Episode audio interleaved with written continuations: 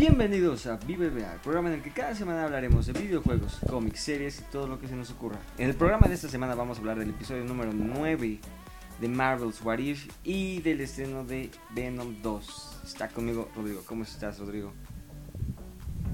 ¿Qué tal, Roy? ¿Cómo estás? Pues sí, hablemos de lo que fue ahora sí el final de temporada de What If. Y también de lo que nos deja Venom, ¿no? Sobre todo una promesa de conexión que se venía esperando desde hace tiempo. Sí es, bueno, pues empezamos con What If. Ahora sí, ahora sí, el episodio final. Ya después de tanto tiempo especulando, ahora sí, ya, como dices, ya sale el banner de todos los episodios disponibles. Entonces, oficialmente la serie acabó. Y yo vi por ahí un poco de críticas, pero pues a mí me gustó cómo acabó la serie. Sí, sí, puedo citar por ejemplo a IGN, ¿no? Muy página muy famosa haciendo este tipo de reseñas. Le puso creo que 5 o 6 al final. Como que no les gustó, sintieron que como que estuvo un poco saturado, ¿no? Pero yo comparto lo que tú dices, la verdad yo, yo lo disfruté y, y hasta me pareció que sí lograron, pese a ser un capítulo pues tampoco tan extenso, que digamos, sí lograron cerrar bien este primer arco, por así decirlo. Que eso es algo que ya habíamos visto con las otras series, ¿no? Igual que el final de WandaVision, de Loki, de Falcon Winter Soldier, nosotros esperábamos que durara hora y media, pero se, se han mantenido con la duración normal de episodios, ¿no? Entonces, pues, era obvio que con What If, aunque igual estábamos esperando, esperando a lo mejor un episodio de una hora, pues iba a ser igual un episodio de 35 minutos. Y pues fue lo que, lo que recibimos, ¿no? Sí, sí, pero pues la verdad, insisto, yo siento que sí cierran bien la serie. Y pues obviamente pues arrancan, ¿no? Desde la premisa de que pues el de hecho, ¿cómo se titula, no? ¿Qué pasaría si el vigilante rompiera su juramento? Ahí arrancamos Sí. todos. O sea, de que va a empezar este a, a hacer pues el reclutamiento de los guardianes del multiverso, creo que les man- Ajá, llamaron. Guardianes del Multiverso. Que comenzamos con un episodio que no vimos, pero que hubiera estado demasiado bueno verlo. A Gamora trabajando con Tony Stark y aparentemente de- destruyeron a Thanos. Bueno, lo detuvieron y destruyeron las gemas del infinito y el guantelete. Eso es un episodio que a mí me hubiera gustado ver. Sí, porque empieza el reclutamiento y creo que de todos los reclutados, el, el único que no conocíamos es al universo de Gamora, como dices, ¿verdad? Sí. Me parece que fue el único. Sí, Que no sé si porque fue de alguno Creo de los fue, episodios sí. cancelados o... Pero como bien dices, pues nada más nos quedamos ahí con... Al menos en ese universo sí hay un Tony Stark. Sí, al vivo menos hay que- exactamente, al menos ese universo sí quedó Tony Stark vivo. Y pues bueno, como dices, empieza el reclutamiento el, el vigilante de los guardianes del multiverso que están formados por pues de esta Gamora, de este universo donde ella derrota a Thanos con ayuda de Tony Stark y al parecer Eitri, el elfo. Sí, ¿verdad? Porque pues, de hecho ese es el que me sí me agarró así de "Y esto esto esto no lo vi, ¿verdad? Porque los Sí. demás reclutamientos sí sí no son familiares, ¿no? Em, empezando por el de eh, Capitana Carter, que claramente ya la vemos obviamente digamos que haciendo el creo que es la escena con la que inicia Civil No, War, ¿no? eh, Soldado del Creo que es Invierno. esa misión. Eh, Eso, perdón, tiene razón. Civil War es Capitán Pero la misma, América, ¿eh? O sea, Capitán América la 2, eh, Soldado de escena. Invierno. Esa, esa, esa misma misión. Esa la misma, misión en el barco con Batroc, lo mismo, exactamente igual, ¿no? Que en Capitán América, pero sí Capitana Carter. Eh, vemos a Killmonger en Wakanda siendo perseguido por Shuri y, y Pepper Potts. Eh, Star Lord, Que igual es un universo que vimos. Star Lord T'Challa, Salvando a Peter Quill, de que ajá. casi lo mata el salvando a papá. Peter Quill de O sea, Ego, finalmente hubo esa continuación también de ese capítulo que sí vimos. El Thor Thor, fiestero igual, ¿no? sí, Que se ve que ya llevaba un rato ahí peleando Sí. contra los... con los Sentries, Los Ultrons. los Tron Sentry. Y- es. ¿Y quién y nos bueno, falta de Strange. reclutamiento? Ah, bueno, Strange, que ya ese ya nos Sí, habían anticipado. Pero estaba. pues efectivamente to- todos, todos pues nos recordaron de dónde venían, volvimos a ver sus universos, excepto Gamora, que no, no sabíamos nada. Y bueno, ahora. básicamente, pues hacen. Fue como un Avengers chiquito y extraño. No, básicamente hacen el reclutamiento, les explican cómo está el asunto. eh, hacen el plan para destruir a, a Ultron eh, con ayuda de Gamora. Y que yo creo que esa fue la razón por la cual la reclutaron a ella, porque ella en su universo derrotó a Thanos y además pudo destruir las gemas del infinito eh, pues, con una máquina. rara. Una trituradora que posiblemente hizo también el elfo. No sí, con ayuda de Tony Stark, seguramente. Sí, Pero sí. ¿no? Bueno, pues ya hacen este el plan de este grupo bastante extraño. Vemos que Strange está demasiado OP, ¿no? Este Strange es otra cosa. O sea, sí, pues tanta, tanta cosa que lo vimos meterse, o sea, sí está poderoso. Y ya, ya este, obviamente, pues resignado, Sí. ¿no? Entonces, Y pues bueno, roba.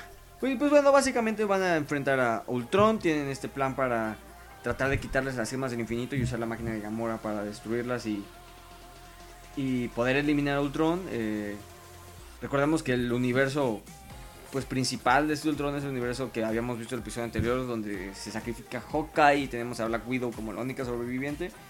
¿Quién se une después al, al equipo, no? Una vez más colada en el equipo, no precisamente reclutada de Es origen. correcto. este y bueno, pues ya sabemos, ¿no? El, el plan eh, original sale mal, tiene que improvisar un un poquito, la neta. Ah, pues a mí me gustó ver a, a- a- es que es diferente, o sea, es diferente a los Avengers. O sea, ese es un grupo como de de misfits. Se sintió más como un Suicide Squad, eh, el- la interacción del equipo. Sí, aunque el único villano, bueno, sí había dos villanos, ¿no? Por ahí. Si ponemos a Strange y a, y a Killmonger claramente como villanos, Sí. ¿no? Pero sí, o sea... eh, sí, o sea, la, la sí, la química entre los ellos. miembros, o sea, sí, sí se siente y se percibe distinta a la que vimos en... o hemos visto en múltiples peleas del grupo de Avengers, Sí. ¿no? A eso te Sí, refieres. exactamente. Y pues bueno, al final, eh, pues algo que también ya nos habían comentado, las gemas del infinito son diferentes en cada universo, entonces la máquina de Gamora no necesariamente las pudo destruir. Entonces, Medio enredado, ¿no? Sigue ese tema. Porque, o sea, sí sirven las gemas del universo de Ultron en los otros universos. Simple, pero la máquina se hizo para destruir solo las de su línea o universo.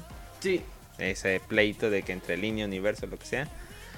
Y entonces, cuando vimos ese capítulo en Loki de que eran simples piedras, pues entonces a lo mejor es que no es que no sirvan en otros universos, sino que en ese lugar ya no tiene- sirven, ¿no? Sí, tiene, O sea, tiene- pues esa sería ya la hay-.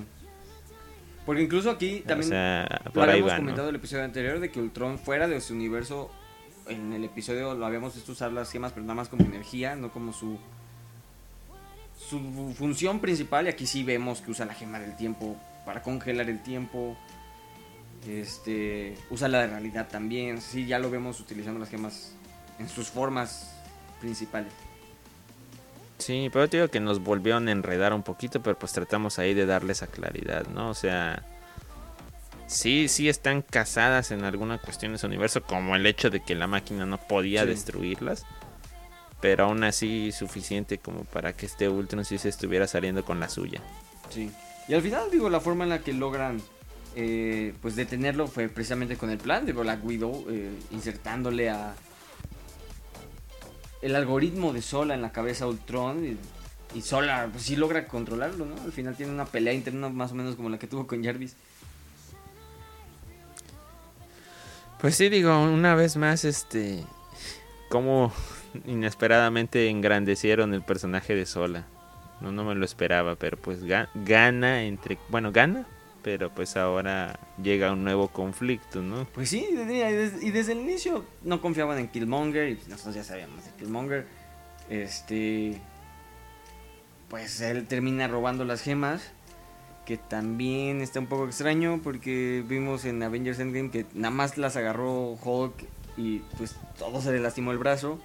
Y Killmonger puede sostener también las seis gemas sin problema. Pero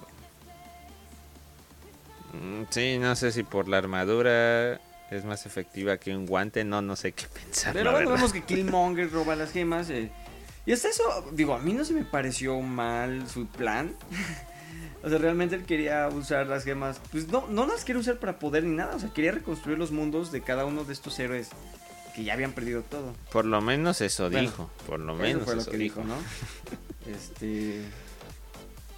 Y bueno, al final todo era parte del plan del vigilante. Los logra capturar en una Pocket Dimension como la de Doctor Strange, a Ultron y a Killmonger ya por toda la eternidad. Y pues todos felices de regreso a su a su realidad, excepto Widow. Que también esto es para mí es lo más importante de este episodio.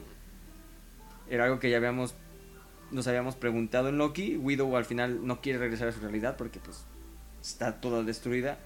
Y la mandan a esta realidad, este universo en el cual Hank Pym mata a los Avengers. Y le y dice, este universo perdió su Black Widow, aquí sí puedes estar. Sí, sí, muy. Muy este. Precisamente de ese universo no reclutaron a nadie, No. ¿verdad? Casualmente. Entonces los vemos. Si recordemos, ellos terminaron en que se venía una pelea con Loki. Aquí los vemos que ya se está efectuando.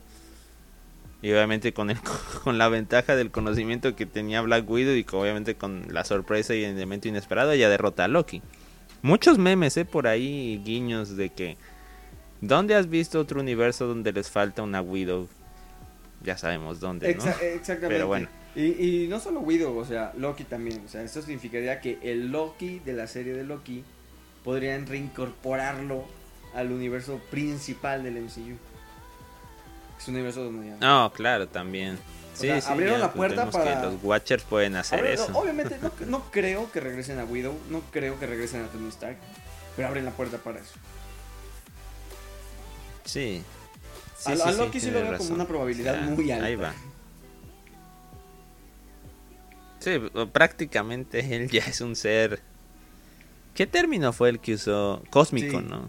Creo que fue el término que usó el vigilante para referirse a Ultron. Entonces Loki casi ya es un ser cósmico también.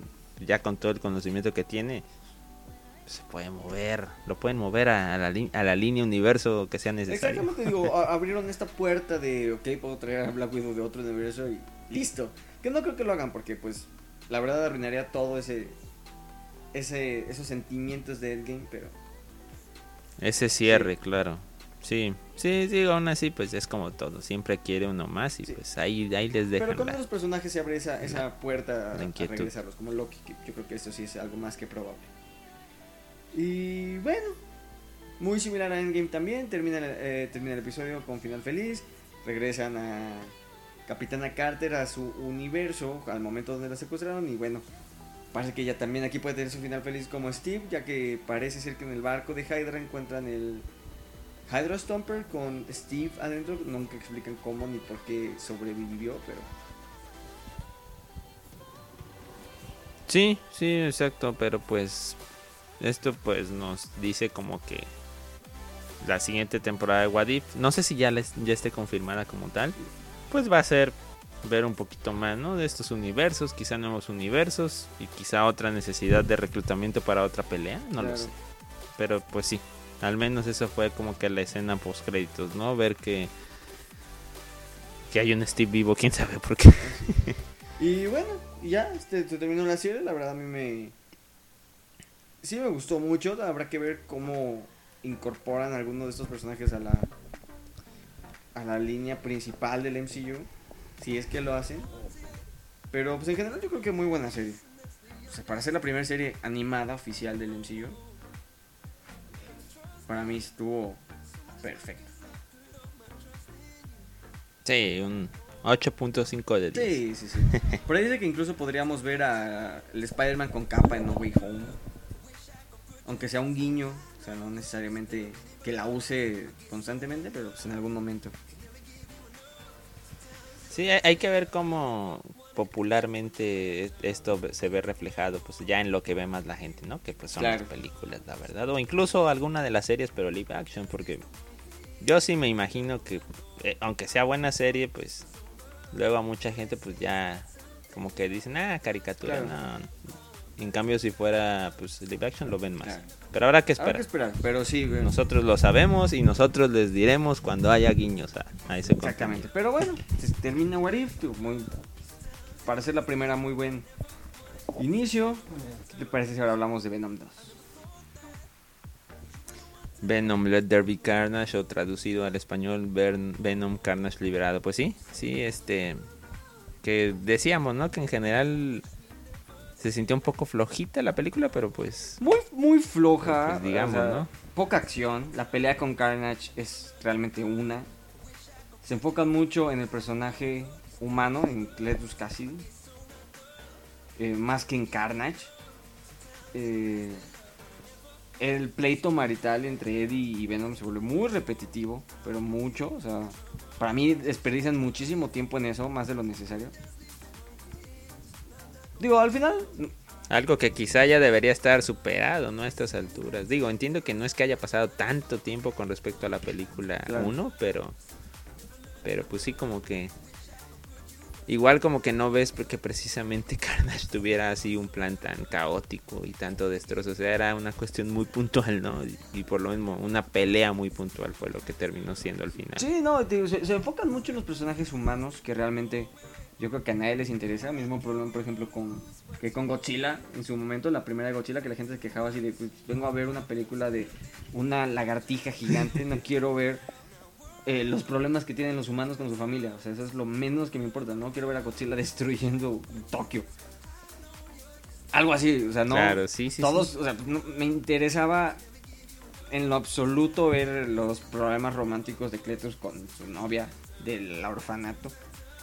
Pues yo quería ver a Carnage haciendo desastre, porque eso es Carnage, ¿no? O sea, en los cómics Carnage es...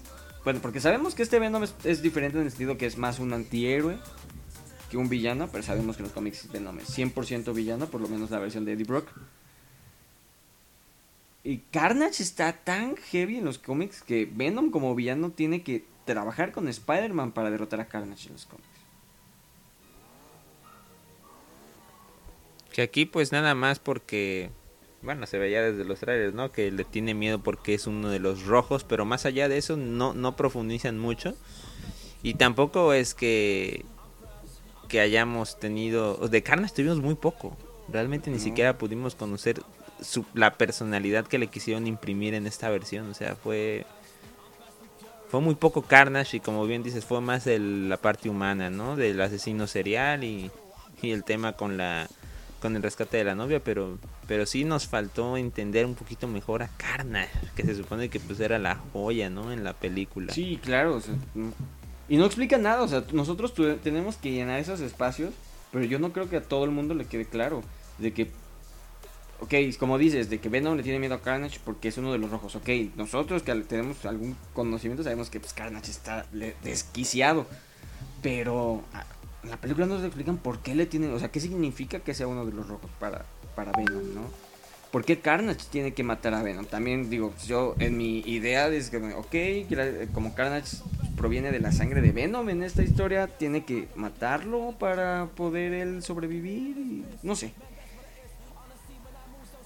¿Te hacen entender cómo esas cosas? No, de hecho no por lo mismo de que no conocimos realmente la personalidad de Carnage, pues como bien dices, realmente no sabemos cuál era su odio como tal a Venom. Yo, yo no, no sabría No. cuál era. ¿Cuál era? No, digo, no, nunca se entiende cuál es su motivación para destruir a Venom, o sea, porque ni se habían enfrentado, o sea, al final Venom tendría más lógica que Carnage quisiera destruir a Venom porque Venom, siendo el héroe de la película, lo enfrentara y arruinara sus planes y se quiere vengar y bla bla bla. Pero desde el inicio, desde que Carnage nació, dijo, pues tengo que matar a Venom porque solo uno puede sobrevivir. Eso, ok, ¿por qué? Pues sí, tiene No, razón. no, la- la- la Un poco vacío el, el muy floja, o sea, muy floja comparado a lo que nos ha acostumbrado el MCU, que hasta este punto la película no pertenecía al MCU. Eh, sabemos que es de Sony y que se manejaba separado, pero aún digo, los estándares se manejan igual, ¿no? No, no por ser de Sony vamos a decir, nada, o sea, se espera, pues, la fórmula está ahí, ¿no? La fórmula está ahí. Y también, digo, no sé, después yo vi que mucha gente lo comparó, pero también esa escena del final en una torre con la novia cayéndose, es Spider-Man, Amazing Spider-Man 2, esa escena del duende verde con Gwen Stacy. Yo, yo cuando la vi estaba pensando en eso y después vi los memes y dije, ok, no soy el único que lo pensó. Sí, igual muy muy predecible como siempre, ¿no? Que iba a terminar interviniendo la... ¿Tiene algún nombre de superhéroe, bueno, no, de villana? Que, que ubiques tú. ¿Quién? Esta, ¿Shriek? esta, Esta gritona, no sé cómo llamarle. ¿Ese es su nombre? Ah, ok, ok. Sí, sí, también vemos a... Pues sí, ¿no? Que termina ayudando a derrotar a Y esa es otra cosa, o sea, eh, Mulligan, el detective, él es Toxin en los cómics. Eh, de repente nada más lo vemos con los ojos azules. Hasta, hasta yo también me pregunté, ¿en, en- en qué momento se hizo Toxin? ¿qué, qué pasó? ¿Por qué de repente tiene los ojos azules? Ya, ya al final de la película. O sea, no, hace, hace un mal trabajo la película en explicarte muchas cosas.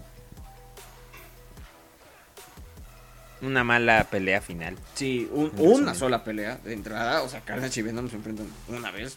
Un solo enfrentamiento, sí, que no es muy normal, ¿no? O sea, siempre hay como que uno previo y de que uno medio gana, otro Sí. medio pierde y luego la revancha. Pues aquí por, por... De hecho, yo te decía, una película de hora y media ya es rara incluso a estas alturas, al menos en Marvel. Pero pues eso es lo que pasa cuando haces una película de hora y media y la mayor parte del tiempo es este... Diálogo. Y Exacto. diálogo, pues desperdiciado. Y, eh, y hasta, y hasta tiempo, el tiempo que tuvimos a Eddie sin Venom, ¿no? Incluso. Sí, sí, no, pues a Eddie sin Venom, Eddie preso, sus problemas con su ex esposa, o sea, son cosas que realmente no interesan, ¿no? O sea, nosotros queríamos ver pues peleas entre Venom y Carnage que pues al final no las recibimos y pues sí, digo, la película pues sí decepcionó. A mí a mí a mí sí me decepcionó un poco la película. Me gustó mucho más la 1. La 1 a mí no es perfecta, no no, no es buena, pero está ok. Esta yo creo que ni a ok llega. Pero bueno, hay futuro, ¿Por qué? hay esperanza. Porque esa hora y media que uno se tiene que fumar de esa película, que pues, no está nada buena, vale la pena por la escena post créditos. Escena post créditos que ya desde hace tiempo se venía diciendo, pero al parecer es más grande que simplemente lo que se decía, ¿no? Ya habíamos escuchado que en la escena post créditos iban a estar Eddie y Venom viendo las noticias cuando eh, se da la, el anuncio que vemos al final de Spider-Man Far From Home que Peter Parker es Spider-Man, que lo revela a Misterio y lo divulga el, el este, J. Jonah Jameson, ¿no? Eso es lo que ya todos habíamos escuchado. Y Sí, eso, eso es lo que se filtró desde el 1 de octubre y así tal cual era. No, que al final es cuando la revelan su identidad. Pero eso por sí solo, por eso creo que fuera de micrófono lo comentábamos, ¿no? Pero ¿cómo va a ser? No puede estar en el mismo universo porque está en San Francisco y porque no ha visto a Ant-Man, Claro. etcétera. O sea, porque obviamente en ese momento nuestro pensamiento no podía ir más allá. A mí nunca me pasó por la mente ir más allá de que por, por, por, por ilógico que pareciera, pues si iba a verlo en las noticias es porque están en el mismo universo, pero no. Pero hasta, ahí hasta es lo donde decíamos, está. hasta lo decíamos. Este, si el tío Feige les permitió hacer eso, es porque hay una forma de conectarlas. O sea, no sabíamos cómo, pero nosotros decíamos, si lo hicieron es porque se conectan de alguna forma, ¿no? Si el tío Feige dio la luz, luz verde, es por algo. Y pues sí. Pues sí, ¿no? Vemos esta escena del post créditos a Eddie y, a Venom. Están en México. Pues si vimos que están en una playa, Es- en un recinto de playa, podría ser Cihuatanejo, una de esas Están cosas. en la playa, están viendo así. novelas. Eh, cuando Eddie eh, le dice a. Más más bien Venom le dice a Eddie de todo el conocimiento de los simbiotes de miles, de cientos de años. Y cuando está a punto de, digamos, abrir el cerebro de Eddie estos conocimientos, es cuando vemos. Este. Pues le llamabas brinco. No sabemos cómo llamarlo, pero. Básicamente se van a otro lado. Hasta ellos se sorprenden así de. Ay, ¿dónde estamos? ¿Cómo llegamos aquí? ¿Qué pasó? Y hasta, hasta hacen la aclaración Venom de yo no hice esto. Esto pasó ahorita, pero yo no lo hice, ¿no? Y pues los vemos literalmente, no, no, no queda ninguna duda, tra- transportarse a otra dimensión. Eso es lo que vemos, ¿no? Eddie con Venom. Aunque en el mismo lugar, ¿no? Al parecer, la misma habitación. No, pero cambió, cambió. Me da esa O impresión. sea, es, ¿no? es un hotel, pero cambió la fachada, cambió todo. Pero sigue estando en la Sí, playa. sí, ¿no? sigue O sea, estando. yo, yo, yo deduzco que es el mismo lugar porque sigue habiendo una Sí, sí, sí, o sea, mismo... Pero obviamente en otra, en otro universo, posición línea geográfica o en lo otro que universo. sea. Exacto, misma posición geográfica, misma ubicación en el GPS, Eh. pero en otro universo. Y ahí sí ya no sé si en otro tiempo, en otro año. ahí Sí, sí bueno, no lo sí. sé, no me atrevo a decir. Temporalmente, quién sabe, pero pues lo vemos transportarse a otro universo en el cual ya ocurre esto que habíamos dicho, de que ven las noticias, eh, pues el anuncio de que Peter Parker es Spider-Man y hasta Venom se acerca y dice, That guy. ¿Quién sabe a qué se refiere? Puede referirse a que esos 80 mil millones de años de conocimiento del universo, en algún lado ya él le tocó toparse con un Spider-Man, ¿no? Pudiera, Tal vez no con el de Tom Holland, pero pudiera ser. con algo. Pero bueno, posiblemente. Creo que confirmado, Venom lo, lo- pues, pues un poquito con calzador, pero lo metieron al MCU. se pudo y el Venom de Tom Hardy y literalmente el mismo Venom, no, no lo que vemos por ejemplo con J. Jonah Jameson, que es el el, el J. Jonah Jameson, ¿Es J.K. Simmons, pero es otro J. Jonah Jameson. Literalmente el Venom de Tom Hardy de las películas de Venom está en el MCU. No. Es la primera confirmación oficial. Es, como tú dices, es lo que no fue Jameson. Lo que no fue Quicksilver. Sí. Eh, y lo que hasta ahorita no podemos todavía 100% confirmar que vaya a ser este Maguire o Pero Garfield, es ¿no? lo que queremos. Venom, Hardy, ya lo es. Y ese sí ya no hay duda, ese ya lo es. Era otro universo y a través del salto multiversal, el truco de Strange o lo que sea que haya pasado, ahorita lo dejaron en el mismo lugar que el de Tom Holland, que el Spider-Man de Tom Holland. Exactamente. Hechos, no palabras. Exactamente, ya. lo- no, no, no fue Toby, no fue Quicksilver, fue Venom el que hizo esto primero. Pero es lo que hemos comentado muchas veces y es lo que esperamos que ocurra con los Spider-Man, ¿no? Que sea, no, o sea, pues digo, que salga Toby y Andrew ya para todos va a ser mucha ganancia, pero para complementarlo, la cereza, la cereza del pastel es que sean el Toby y el Andrew de sus respectivas películas que ya vimos, no, no, no el Toby de otro universo. Claro, sí, así es, así es, es este. Es grande la escena, la verdad, es grande. Olvidemos la película, buena, regular, mala, es grande la escena y, y, y pues estamos expectantes, ¿no? Si esto implica incluso verlo, no sé si ya podríamos decir Venom va a salir en No Way Home. Eh, eh, Creo y- que sí, esa ¿no? es la duda. Creo que sería lo lógico. Esa es la duda. O sea, hay, hay muchas variantes ahí. Digo, ya sabemos. Y se ha analizado ese tráiler a morir. Yo creo que más que otro tráiler en la historia. eh, creo que ya está. Pues muy lógico para todos que van a salir los seis siniestros, ¿no? Es, eh, Octopus, Green Goblin, Sandman, Electro y el Lagarto. Y por ahí estaban las. eh, los debates y las teorías de quién iba a ser el sexto siniestro, ¿no? Que si Misterio, que si el buitre, que si Scorpio. Ahí hay, un, hay una vacante disponible para el sexto siniestro, que bien podría ser Venom. Ahora, también aquí viene la otra parte, y es lo que decía ah, también antes. Venom en los cómics, por la versión de Eddie Brock y en las caricaturas, o sea, 100% villano, 100%. Aquí A lo mejor este, este tiene alguna rencilla pendiente con otra versión de Spider-Man y va a enloquecer y va a ser completamente villano ahora sí. No lo sé. Sí, digo, tendrían que cambiar la dirección del personaje por completo.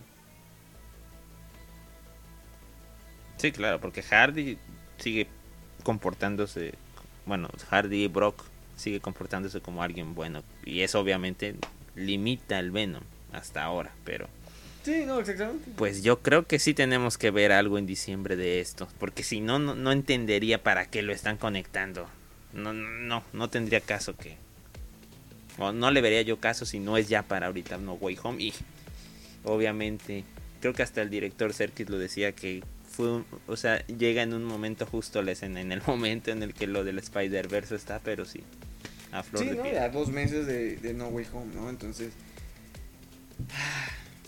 No sabemos cómo, cómo va a conectarse. No sabemos si Venom va a acabar siendo un aliado de Spider-Man, va a acabar siendo un villano. Que digo, sería raro porque Tom Hardy, por lo menos eh, en su interpretación de Eddie Brock, yo no lo veo como un villano.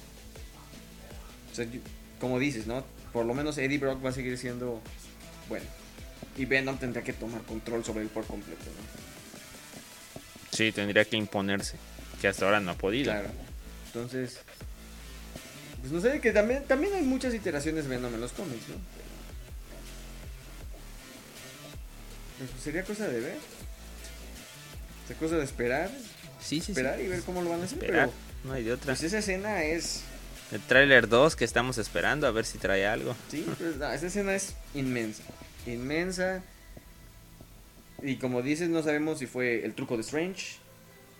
Si fue Loki, Kang. Pero pues transportaron a Venom. Lo metieron, o sea. Ya básicamente Venom 1, Venom 2, pues sí, son, son canónicas. Pero podemos tirar todo eso a la basura. Porque ese universo se quedó sin Venom. Ya no nos importa. Sí, que yo creo que va a regresar para que haya Venom 3, pero bueno, eso ya Eso es también sería lo interesante. Si Venom 3 ya va a ser en el MCU. Pero es que entonces, ¿para qué vimos al policía malo? bueno, o sea, al policía que, que ya se le había metido algo. Híjole, no. Ya no tendría sentido si no regresa en ese universo. Claro. ¿Quién sabe? Digo, Pero- por ejemplo, eh, las series de, de la, de la ¿no? De, de DC, que hizo muy bien estas series en Warner, de Arrow, Flash, etcétera, etcétera. Pues la mayoría estaban en la, sobre la misma línea. Flash y Arrow, por ejemplo, estaban sobre la misma línea. Pero al momento de meter Supergirl, a esa la metieron en otro universo. Y pues todos decíamos, pues, Sí, sí. Ajá, dices, tierra, ¿qué rayos? Ajá, en una tierra, exacto. ¿Qué- ¿Por qué rayos Supergirl está en otra tierra, no? Pues ya lo habían puesto en la misma. Y básicamente la forma en la que el plot pudo avanzar es que hicieron un dispositivo que puede brincar de una a otra así como si estuvieran en la misma sin problema alguno. Que ya les vale cacahuates. Y ya, eso ¿verdad? del- O sea, es- están nada más en tierras diferentes en papel, pero se pueden ver como si estuvieran, si fueran vecinos. Sí, no, yo con, con el DC y su fórmula de las tierras no, no, no me meto. Todos estamos intentando Sí. entender Marvel. No quiere decir que no nos guste, no. Pero pues A es lo que voy es que puede ser algo así. Digo, podríamos llegar a un punto en el que puedan brincar libre. ¿Tú crees que Marvel eh, ya de plano llegue a esos abu- abusos? No sé. No lo sé, ¿eh? No No- sé si es el estilo del patrón Feige, pero es- esperemos, Pues esperemos. sería, sería esperar, pero pues bueno. No Way Home será la respuesta. Lo que representa esto para MCU pues es, es grande, digo ya, pues nos da por lo menos esa esperanza de sí ver a, no solo a Toby y Andrew, sino ver sus versiones de Spider-Man que ya, que ya vimos, que ya sabemos por qué han pasado, que ya murió Gwen Stacy, ya, todo, todo lo que ha pasado. Sí, sí, por eso al pulpo cuando estaba cayendo antes de morir, lo jaló la... No, no tiene sentido eso. No sé, necesitamos esperar. pudiera ser, no, pudiera ser que los tome antes de, de morir. Sí, porque es- ese salto no tiene que... No, el tiempo no es lineal. O sea, el truco ese de Strange, lo que sea que pase, no creo que quiera decir que entonces va a jalar gente de todos los universos el, el sábado 10 de diciembre. en todos los, No, a lo mejor en algunos es en otra fecha. Exactamente. E incluso también lo que ya se había teorizado, que los villanos son de otro universo. Y eso, eso a mí en lo personal no me molestaría en lo absoluto. Digo, obviamente, Lo, en los villanos es pasable. En los ¿no? villanos que sea Mientras pasable. tengamos a los Spider-Mans que conocemos, con su conocimiento. claro, que exacto, que los villanos es pasable porque pues, por ahí decían, y pues tiene mucha lógica y para mí también sería un elemento muy interesante, que cada uno de estos villanos en su respectivo universo derrotó a su respectivo Spider. ¿No? Lo- Sí, por eso igual se ven distintos, Sí. ¿no? Porque ya sabemos que Electro va a ser otro traje. Pareciera que el Duende Verde igual podría ser otra cuestión. Exactamente. El único es Octopus, ¿no? Sigue siendo ahí. Precisamente el confirmado, confirmado sigue siendo el que como que descuadra nuestras teorías. Pero, ah, concretamente, si el villano no es exactamente el que vimos, ya con que sea el mismo actor, te la compro. Sí, no, Pero sí que el Spider-Man, así como jalaron al Hardy que conocemos, jalen al Maguire y al Garfield. Sí, sí, con todos sus traumas, sus experiencias y ya, digo, o sea, ellos sabiendo cómo en su universo ellos derrotaron a sus respectivos villanos, pues ya, será una pelea mucho mejor. Pero ah, todo, todo nos lleva de vuelta a Spider-Verse. Todos los caminos llevan de vuelta al Spider-Verse. Ah, Ya que sea diciembre. Spider-Verse. Ya, eso Sí. es todo. Venom, gracias por tu aporte. Pero bueno, eso es todo por el episodio de esta semana. Si no han visto Venom, vayan a verla o busquen, busquen la escena. en- ya está en HD en YouTube. Pueden verla sin problema. Entonces, la escena es lo que vale la pena. Busquen la escena y veanla. Muy bien. Gracias. Gracias. El Spider-Verse es real. Hasta luego.